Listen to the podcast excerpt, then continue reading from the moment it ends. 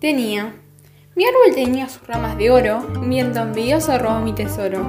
Hoy no tiene ramas, hoy no tiene sueños, mi árbol callado, mi árbol pequeño.